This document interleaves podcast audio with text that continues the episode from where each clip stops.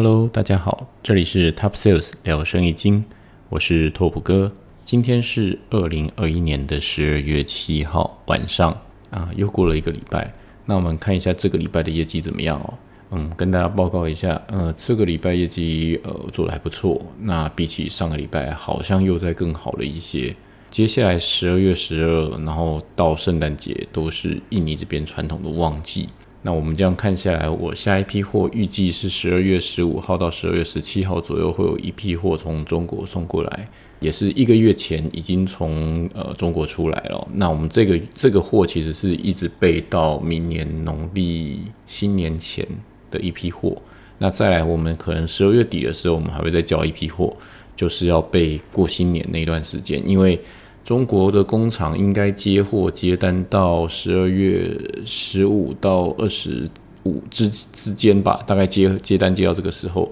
那最晚出货时间可能在一月的上半月，可能就出货时间就要出完了。如果没有出的话，可能过年期间大概就都不会出货了。那我们预计就是在十二月最晚最晚订单在十二月二十五号圣诞节前。要把过年时候的那批货的订单要把它全部订完。那我们这样看起来，目前的销售状况，原本我的预计是，呃，我们十二月十七到十九，呃，十十七号左右货会到嘛？那我原本预计我们这一批货应该是可以卖到十二月底的，就是现有的库存。但看起来可能差不多在那个时候就卖光了，因为因为最近看起来生意是还不错。那我觉得几个原因吧。呃，可能跟老板在这边，就是我在这边盯着大家，可能有关系。那我盯什么东西呢？嗯，你说我特别的放了什么样的促销，或是有什么样的神通广大，什么其他的行销方案？其实倒也没有，倒也没有说特别，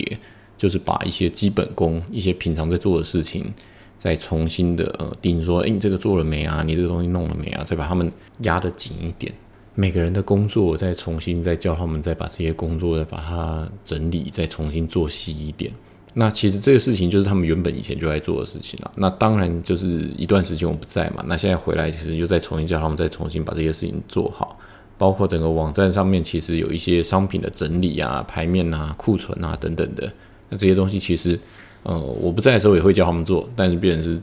老板在现场可能就是盯的会比较紧吧。呃，这就让我想到以前几个在传统产业里面学到比较多，像是基本功的东西哦。那有几个，我觉得嗯，可以整理出来的一些以前的心得。那我们今天就借由这个机会，我们来分享一些我过去在船产里面学到的一些经验值。那过去在船产大概待了可能将近十年左右的经验。那从商品开发，然后到业务。然后再到嗯很多很多就是呃咩咩嘎嘎啦等等东西。那我觉得今天在录音之前，我稍微想了一下，就是一些以前曾经有呃比较有心得的，然后跟可能有发生过哪些事情，然后于是它变成这一种心得这样子。当然以前在呃传统产业，然后我以前从企划部再转到业务部，其实里面也做了一些自己觉得是嗯。很特别的决定，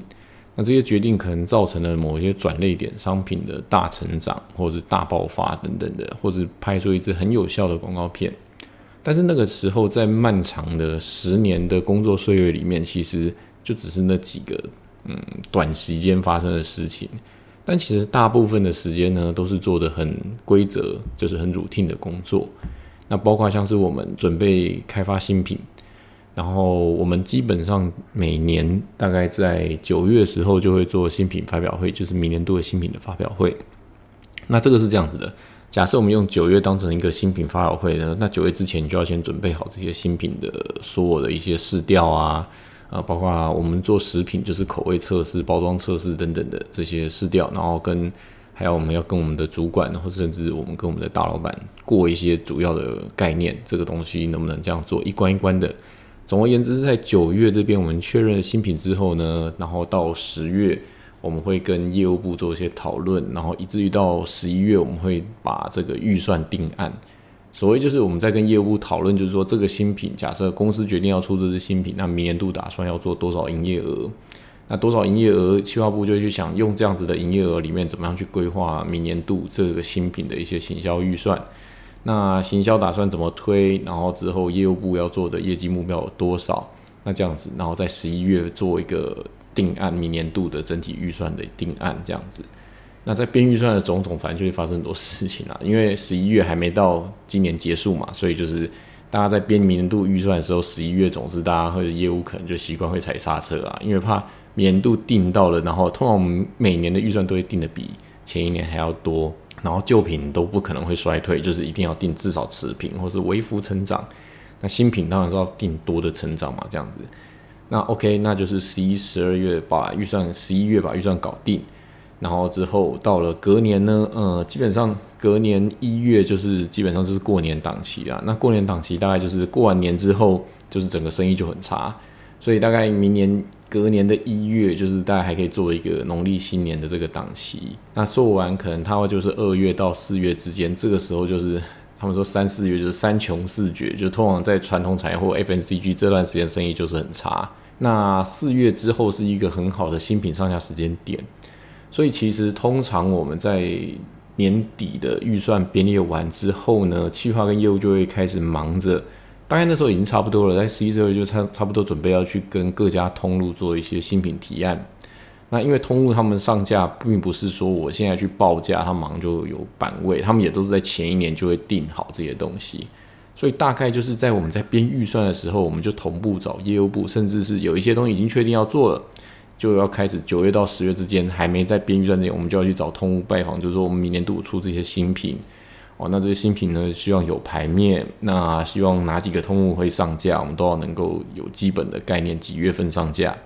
然后我们中间就会去敲，比方说好，呃，年度新品某一支饮料，我们决定在四月份要上架。那当然，我们刚刚讲完的编预算这段时间到四月之前这段时间，我们可能就包括有行销计划。代言人、广告策略等等这个东西就要准备。那在所谓的三穷四绝这段时间，可能没什么生意的时候就准备嘛。那四月份开始铺货，铺货完之后就是上架。那通常在四月份的时候，就是呃准备呃第二季到了嘛，那就开始新品又有新品的业绩。那旧品呢，其实基本上在三四月就是过完年之后就是普普通通的卖了哈。那像我们食品公司，所以在六月份基本上还有一个端午节。那如果是在五月份，可能其他 FNCG 产业的话，可能像是化妆品、保养品啊，他们可能就在五月份可能会有一些呃母亲节的促销等等的。那基本上在我们这个食品类，可能就是六月份有个端午节。好，那这个东西完了之后呢，就是准备要过了第三季，好，就是第二季就过了嘛，有一个新品在四月、五月那时候出来嘛，那就是广告狂打。然后之后，当然就是在七八月的时候，那时候是呃中原普渡，所以在我们以食品产业的话，算是旺季哦。因为中原普渡是一个月，然后再加上我们会一路大概会做到中秋节吧，就是这段时间算是比较长的。假设以船产，好，现在不要讲到电商那些那些所谓的双十一、双十二这些档期，我们用看船产，哈，传统通路这样子。那基本上那个档期，第 Q Q 三就是最重要的一个档期。那 Q 三呢就已经到九月喽，那到九月就是我们前面讲的，就准备开始要呃明年度的新品发表，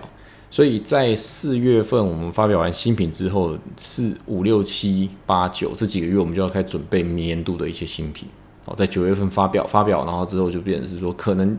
今年度的商品明年度还活着，还可以继续做，那或者说今年度的商品，诶做的不怎么样，可能打算收了，像我上次上一季可能讲到收商品之类的。哦，那就是说，那就在九月份就要又新的一轮又开始了，又开始准备新品，开始提案，哦，然后之后就是编预算，然后之后明年就是过了呃农历年之后开始提报新品等等，这个轮回。总而言之，以我们传统产业来说，我们就是每年都在做这样子的轮回的动作。那这样讲完，其实就很多很多事情要做喽，包括像市场调查，包括像商品设计等等的。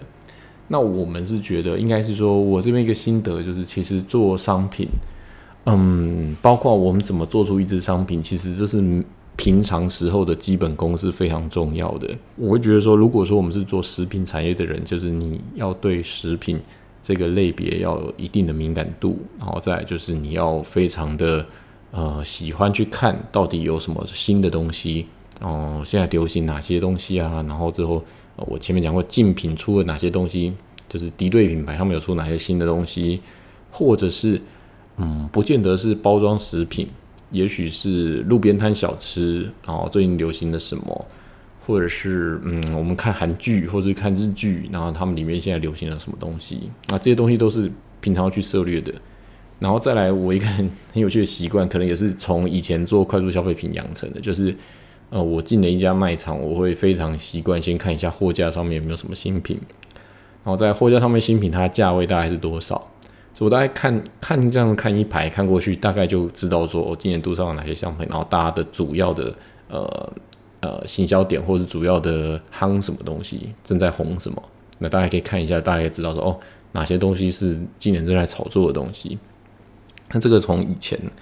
我们只要有任何一支商品在货架上面，四月份开始上架，我们就会要求一个基本功。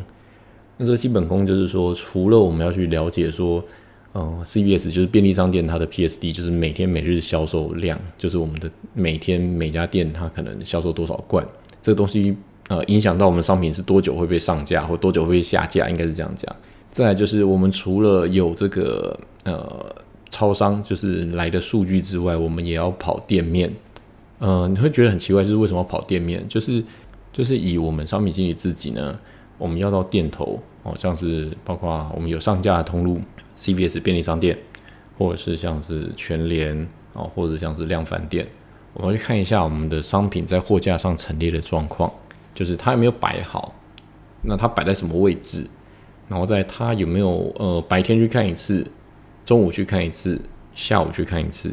也许我们采样点不多，就是公司附近的几家便利超商。可是因为这个东西正在打广告，所以我们还是想要看一下，说它摆在货架上面，它到底的那个 off take，就是消费者拿走的那个比例到底是多少。然后用这个数据去比较我们拿到的便利商店的那个销售数字，然后去反推一下说可能情况。因为也许。呃，我们这附近的店卖的非常好，可是实际上数据显示并不好，那是什么问题？呃，会不会是某些店铺其实没有全部上架，或是陈列的问题，或是什么的问题？这个东西其实，嗯，可以从平常我们这些基本功里面去发现，就是看销售、看牌面，然后再去看实际上的数字，然后彼此做比较。那再来就是说，嗯，其实因为船产这边有受到蛮蛮多的训练，就是说我们可能在对一些账，包括像是我们的广告的 Q，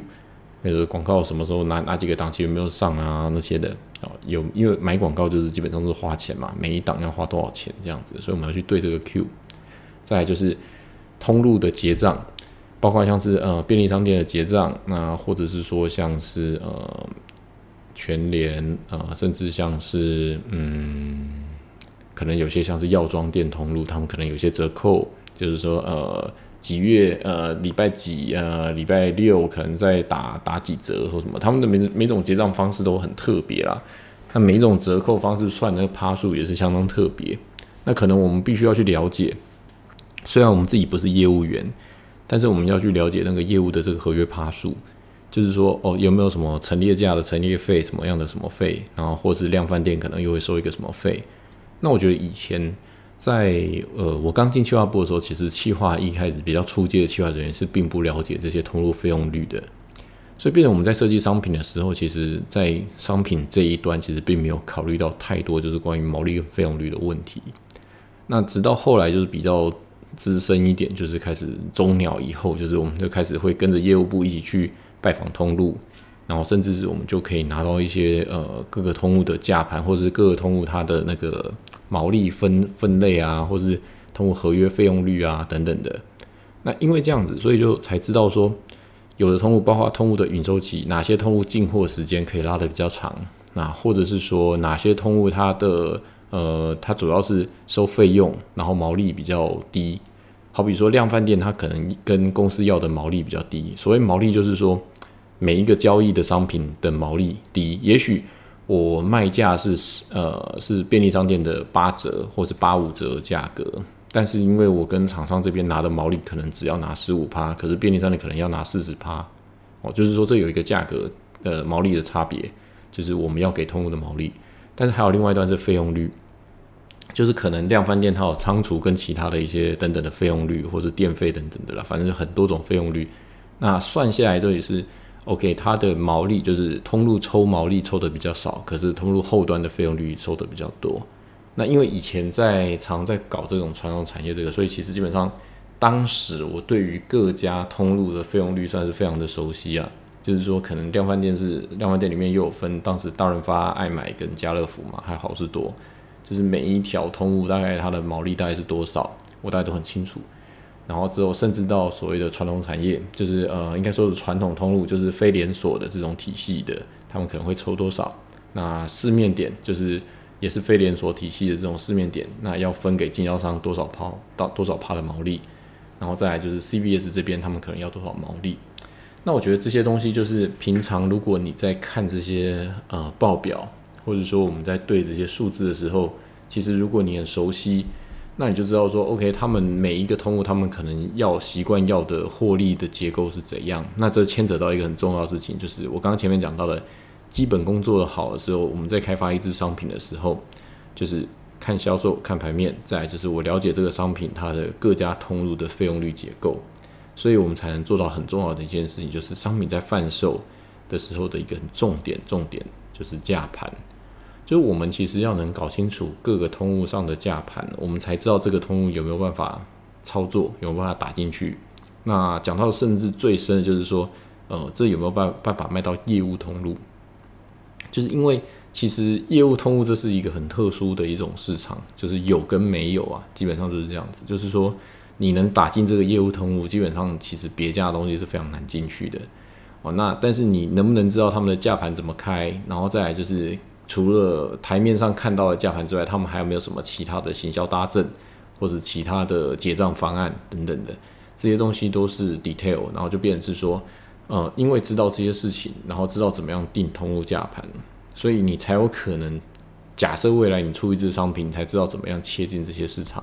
那这是我觉得是蛮重要一件事情。所以看似在一年里面都是固定在。重复做同样的事情，包括说哦，我们在做试调，我们在干嘛做包装，然后再做诶打样，然后再跟广告公司谈广告行销等等的。那在业务端这边，其实就是我说的，就是包括像是每一次的报价或每一次的促销。那你除了我们在签这个促销申请表之外，我们有没有办法看清楚说它上面的呃每一档活动，它后扣毛利几趴，或者是说它在交易的时候它的毛利是收多少这样子？那你有没有办法做这样的记录，才知道说，那才知道说公司在做每一档这样子活动的时候，到底是有赚钱还是没赚钱？哦，那以上这是我说的，可能就是一个基本功。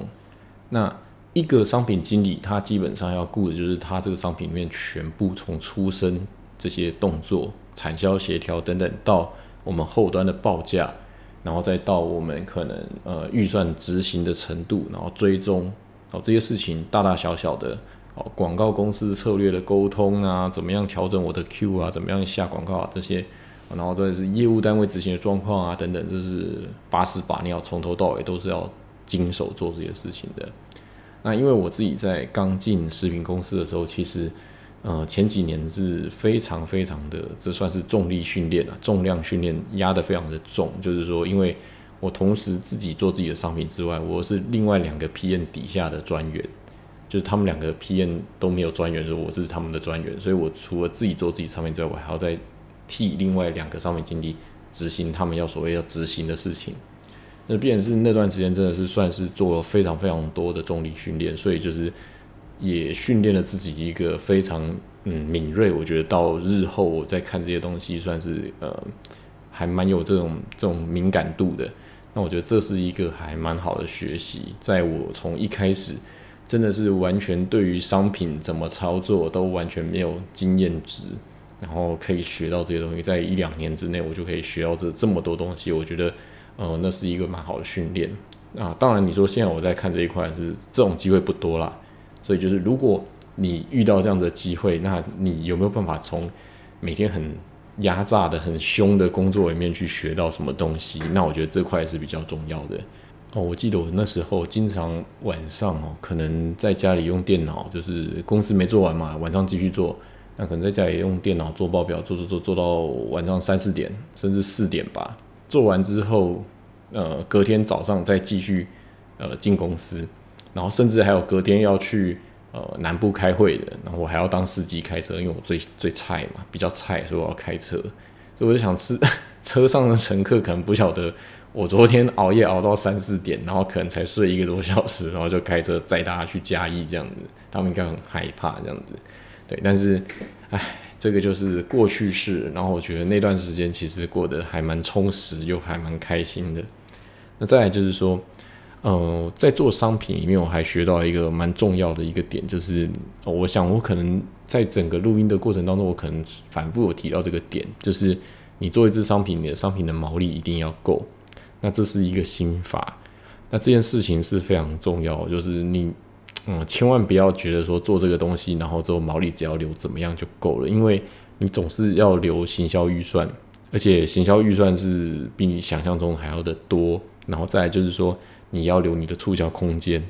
然后再来是你要留你可能要做批发的拆盘，就这些东西都都都要预留的。所以我记得，嗯，蛮重要的一个我的前辈，就是当初带我的一个人，他他基本上。啊，每次上班去就看他就是没做什么事情，我都会帮他做一堆报表。然后常常因他赶我要做这个报表，所以我的房被呃赶得非常的急迫，我就一直在做这些资料。但是他就告诉我一个原则，他就是你要说他教我其他事情嘛，我好像没有学到什么其他东西。广告的看法嘛，我觉得我跟他看法也不见得是完全相同。可是我觉得他教我一件非常重要的事情，就是做商品。他说。做商品无论如何，就是你的毛利不够，这基本上这商品是没办法做的。即便你的创意再好，你用的成本再高，就是假设你的预计要销售的市场价格跟你的呃整体算下来的毛利是不够的，那基本上不要做。呃，怎么样算够呢？我这样讲好了，这基本上食品业大概成本率大概占三十五帕就已经有点高了。哦，以一个包装食品来说。那我们那时候有时候会下重本，也许可能成本飙到四十，甚至到四十五，那都是非常重的本哦。对，但是为什么我说其实如果可以把控制在三十五帕以内，那是一个非常好的成本率啊？为什么？因为通路会促销，然后再来就是我们有非常多的一些其他的费用率要付，还有再来就是要付广告费。那总不可能每一只商品都觉得说，哦，那我们就是出一支就是不打广告的商品，基本上非常难。那如果说好，那我们要打进业务通路的东西，那我必须讲，业务通路的毛利可能更高哦，因为业务通路的毛利你要拆得了盘，你才进得了业务通路哦，并不是说，诶，我好像业务通路我就是赚个很薄的毛利二三十炮我就可以进得去，嗯，你错了，就是说业务通路留的预留的毛利也许比你想象中更高哦，那当然就是说。这是看你用怎么拆，甚至有的人他业务通他只是拆到经销那一层而已，所以他们不是看末端售价。但如果我们用真的末端的标准来看，其实你用这样子来拆盘拆下来，其实实际上业务通要留的预留的毛利到你末端的价格毛利是可能比呃我们一般零售通还会再更高。就是意思是说成本率占三成三成五，大概是一个铁则了哦。那如果说你说是化妆品、保养品、保健食品，那感觉起来，这种类型的毛利哦，就是成本率可能要在十个 percent 以下。为什么嘞？因为他们的广告可能一开始初期的行销费用会占百分之八十，那通货费用率又是更高，那甚至他们一开始的行销费用可能会超过百分之百，甚至到百分之两百都是有可能的哦。因为他们的呃，这样讲好了，保健食品当它卖不动的时候，在当机器品卖的时候是根本卖不出去的。所以，甚至他要预留成本率里面非常高的一部分是耗损，他宁可不要卖，打掉不要，他也不太可能在外面说可能说是便宜卖这样子，因为保健食品跟便宜卖本身就是没有办法，这两个概念本身就是有冲突的。因此啊，哦，做商品哦，就是一定要保留一定的毛利率。那至于怎么样毛利率是正确的，这可能跟你在这个产业的经验值有一些关系。所以。当然，很多人初心者，他想要自己创业，自己搞一个东西，可能就是他必须要了解这个游戏规则跟里面的毛利大概是怎么样，比较不会失败。我只能这样讲，比较不会失败。其次嘞，就是做出商品，那要做什么样的商品？那这也是跟你自己在这个领域的熟悉度有关系。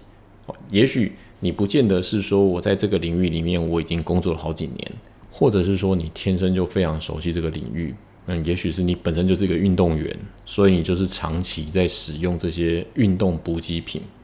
哦，那那你就非常了解各种欧美品牌他们的差异，然后他们的末端的单价大概是多少，然后你平常每天大概会用多少钱买这样子的东西，因为你本身就非常熟悉。那或者是说你本身就是一个美食家，你就非常的熟悉各种的调味料它应该是怎么用的，然后之后在哪里买，然后之后呃它的好处等等的你自己分得出来。好，那。那这样子的话，当然你在做这样子的商品里面，你有一定的基础，然后针对你熟悉的那个领域，可能你就知道说有一个痛点，然后你想要去开发这样子的商品。那当然，我们做产品经理，我们在研究这个这个领域，我们必须也是要看非常多的国内外。我刚刚说的，呃，哪些新品，哪些趋势，然后因为我们平常就在关注，这是我们的工作。那另外一种，我就是说天生很喜欢这类商品的人。那不管怎么样。其实我们在上市一支商品之前，我们都会做一些试调，就是我认为这个东西是一个痛点，然后我认为这个东西是可以做的，可以切入市场的，我们就会做一些试调。那这边又有一个心得很有趣，就是呃不要去相信试调里面消费者讲的话，就是我们可以去参考消费者说的，包括他说的他觉得他的怨妇成本是多少，还有包括他觉得什么样的商品是 OK 的。做这样的商品，他会不会买单？他会买单，或他不会买单，就是我们可以去参考他讲的这些话，但是要去思考，或者是说他可能说，哦，这样子的商品他绝对不会买，或者说它不会应用某些、某些、某些我们设定的时机。就是有时候我们要做这个商品的时候，其实我们嗯可以去参考消费者讲的，但是不见得是完全相信这些消费者在现有市场里面想象到的使用时机。举一个比较常人家拿出来提的例子，就是说。嗯，在 iPhone 诞生之前，如果我们做一场试调，然后问消费者说手机里面应该有几个按键，其实基本上你是不会得到一个手机里面应该只有一个按钮的这种答案，就是因为那时候的手机都是不是现在所谓的智慧型手机嘛，所以可能就是大家都还是停留在手机要有按键可以拨号码等等这样子的想法，哦，只有。你在创造这个商品的本身，这个人你自己有一个你自己的想法，你觉得这个东西应该怎么样？你要去照这件事情去做，再由市场、再由消费者来验证，就是他们来决定他们要不要买单，然后再来呃市场再告诉你说你这个想法到底是对还是不对。那这个这个所有的验证或者是实际上卖东西的过程，跟我前面讲到也很有关系，包括就是我们有没有做一些基本功，然后有没有在就是看说销售状况。然后业务到底有没有认真去寻去卖，然后推广推广踏实不踏实，然后再就是说我们商品的拆盘拆的够不够，让市场卖卖这个东西的人愿意去帮我卖这个东西，把我这个很特别、很棒、很酷炫的这个 idea 推给真的消费者，让他去接触到它，哦，这个环节才能到最后所谓的验证这件事情，就变成是说我刚前面讲到的。嗯，你有没有可能在做一支商品之前，把这些商品可能它的盘该怎么开，然后甚至是说，呃，我到底要怎么去检验？我要确定我检验的资料是正确的，然后再来就是说，我自己的这个 idea 到底是不是真，才能去验证说我自己这个 idea 到底是不是真的被消费者所买单，就是你才不会得到比较不对、不正确的一些数据。也许这商品根本还没死，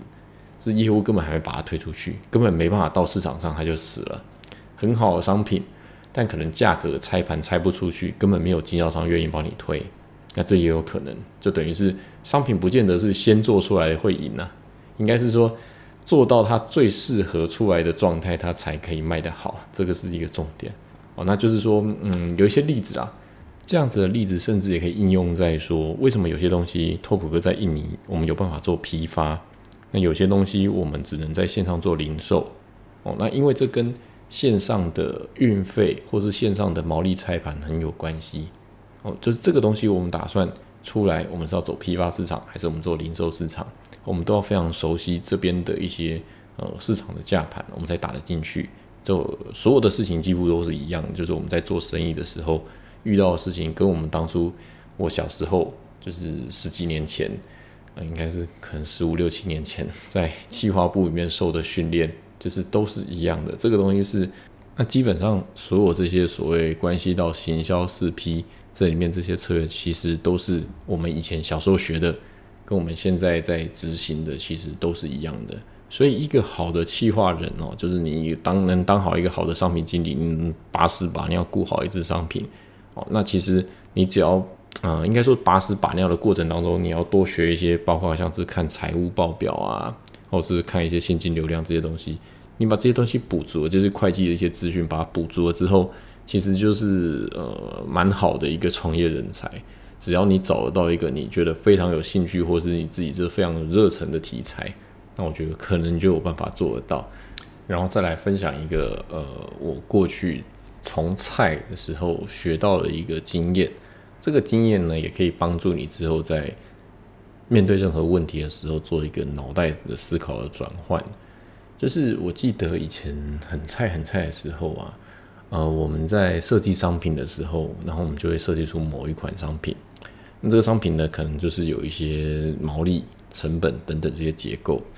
然后呢，嗯，你在上报的时候，就是我们在网上跟老板在汇报的时候，老板总是会，他可能会骂你，或者他觉得哪里真的做的很差，这做做的不对，这样子，他就会在某些地方就是会发飙，或是非常的不愿意，好像你就觉得，诶，他是不是在阻止我成功上市这支商品？就是，嗯。应该这样讲，某一支商品，当你觉得你的试调都 OK，然后可能你的整体的研发的这边报告也都写的 OK，所有东西看起来都是很 OK 的，但是这个商品在你老板就不让他过，那，甚至是他好像就是支持别的东西做，但是不支持这个东西，就是你心里就觉得说是不是哪里错了，就是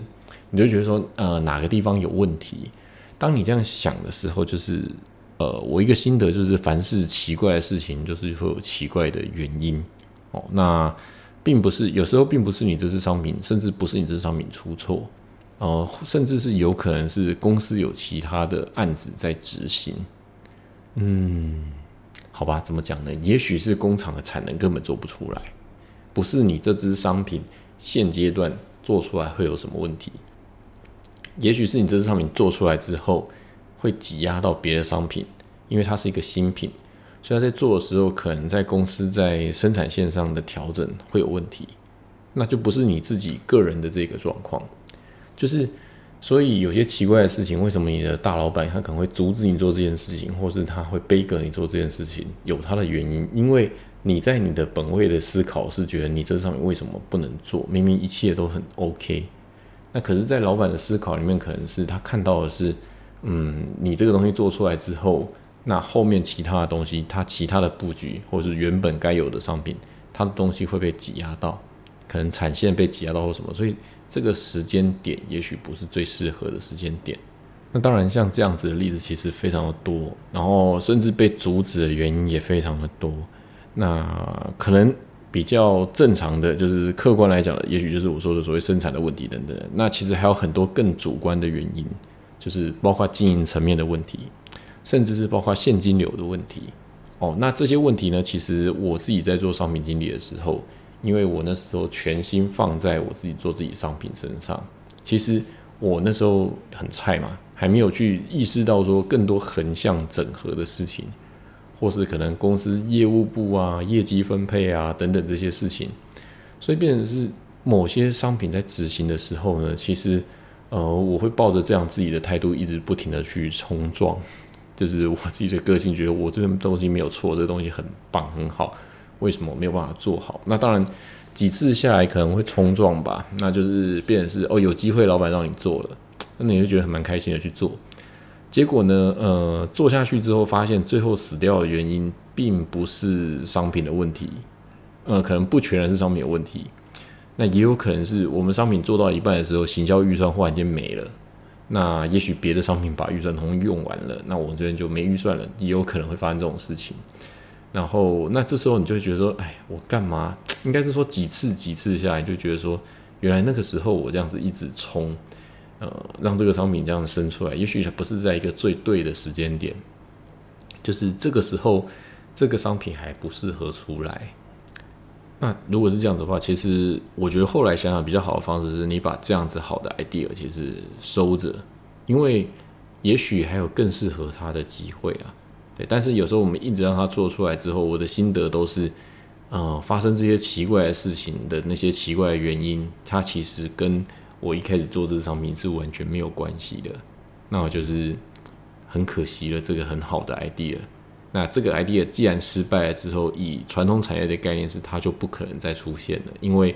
它已经失败过了。那失败过的东西要再从一家传统产业里面拉出来重新做，那是一个非常难的事情。就是因为大家都有过那个伤痛，就是这个商品要收的时候，哦，搞得人仰马翻。所以当你下一个人要提出说我们要来再来做这件事情的话，呃，通常除非你是老板，不然多半的人可能就是所有的业务单位也好啊，或者相关的研发单位也好，都会觉得说啊，不要再搞这个东西了。对，这个就是好不容易才把它收掉。麻烦你别再闹了，这样通常都是这种态度啦。所以有时候你觉得，哎，奇怪，怎么他听到这个东西都反应都这样子？呃，是怎么回事？那也许你会是因为你不晓得它有一些前因后果。我觉得这也是一个我在传统产业学到一个蛮重要的点，就是发现一些很奇怪的事情的时候，就是可能自己多观察一下，甚至是你习惯用换位思考，就想说为什么。那样一个业务主管，或为什么这样子一个企划部的主管，他会阻止我做这件事情的理由是什么？除了我自己看到这些原本我们要检核商品本身的问题之外，是不是还有什么其他的原因？去想一下，也不是说很阴谋论去想这件事情，而是你纯粹就是换位思考，想一下为什么这些人他们不想要做这件事情，或为什么这些人不想要在这个时间点做这件事情。那我觉得其实方方面面的，甚至是你想到一些原因之后，哦，如果我们解决得了的话，我们可以再进一步的跟各个部门去沟通，然后甚至是达到一个哦，你可以推广、推动你想要做的事情的这件事情，就是说，我们去把每个人想到的点，或是去解决掉每个人心中的疑虑。那也许这个过程当中呢，你解决这些疑虑，然后或者说这个过程当中你发现这些疑虑是非常重要的，你解决不了，那我觉得这都是。嗯，蛮好的一个训练，就是你要去思考为什么别人会给你这些奇怪的题目。对，那呃，讲回来，在印尼这边做生意哦，其实也是一样，应用到非常多这些道理，就是包括像我们现在建立的一些团队，那因为他们这边本身的员工这边，他们呃，我总觉得印尼的教育，包括像数学，其实都不是非常的好。那所以说，我们能叫他们做的是，有点像是每天按表操课做某某某些某些某些的事情。那非常难期待这些员工，他们非常脑袋非常想要积极向上去做某些事情，所以我们就必须要能把他们要做的事情很规范性的讲说，诶，你要做什么，你要做什么这些，把它条列式的规范出来，每天要做的任务，然后要执行的东西，甚至是诶广告占比或者是库存管理要怎么做，就是都有非常多的指标，他们可以去遵循。然后再来呢，就是说。呃，我前面说到，因为我在印尼做商品，其实，呃，包括这几个月，应该说这一个月来，我们一直在出清某些之前卖不卖不完的剩下的货，那其实也出清了蛮多。那这也仰赖着当初我在设计商品时候，我们预留足够的毛利。这件事情就是说，如果当时毛利预留的不够。那也许我们在出清的时候就非常难做到这件事情。那如果说 OK，至少我们在选品的时候毛利够，就是像是你说买股票的时候买在够低的点，所以它不管怎么雪崩式怎么跌，你都不至于崩溃这样子。其实做商品也是一样，就是你如果可以挑到还不错的点，买到还不错的进价，当然如果你进场的时间买错了，你这个进价买的不对，市场已经跌下来的时候，你也要愿意舍得把它卖掉。就是不要抱在手上啊，这跟做很多事情、做股票，通通都是一样的。那我觉得在经营商品、在做生意也是一样的逻辑。那再来就是说，呃，我刚刚前面可能也有提到，就是你要熟悉这个领域，然后熟悉这个市场上消费者的要什么东西，你才有办法针对他们去设计他们要的东西，然后去卖到他们觉得应该存在、应该出现的市场。那这也是为什么拓普哥这边。我说我的耳机，然后我们在做批发市场这等等的，因为你能去了解它的价盘，你能了解上线上平台的拆分毛利的结构，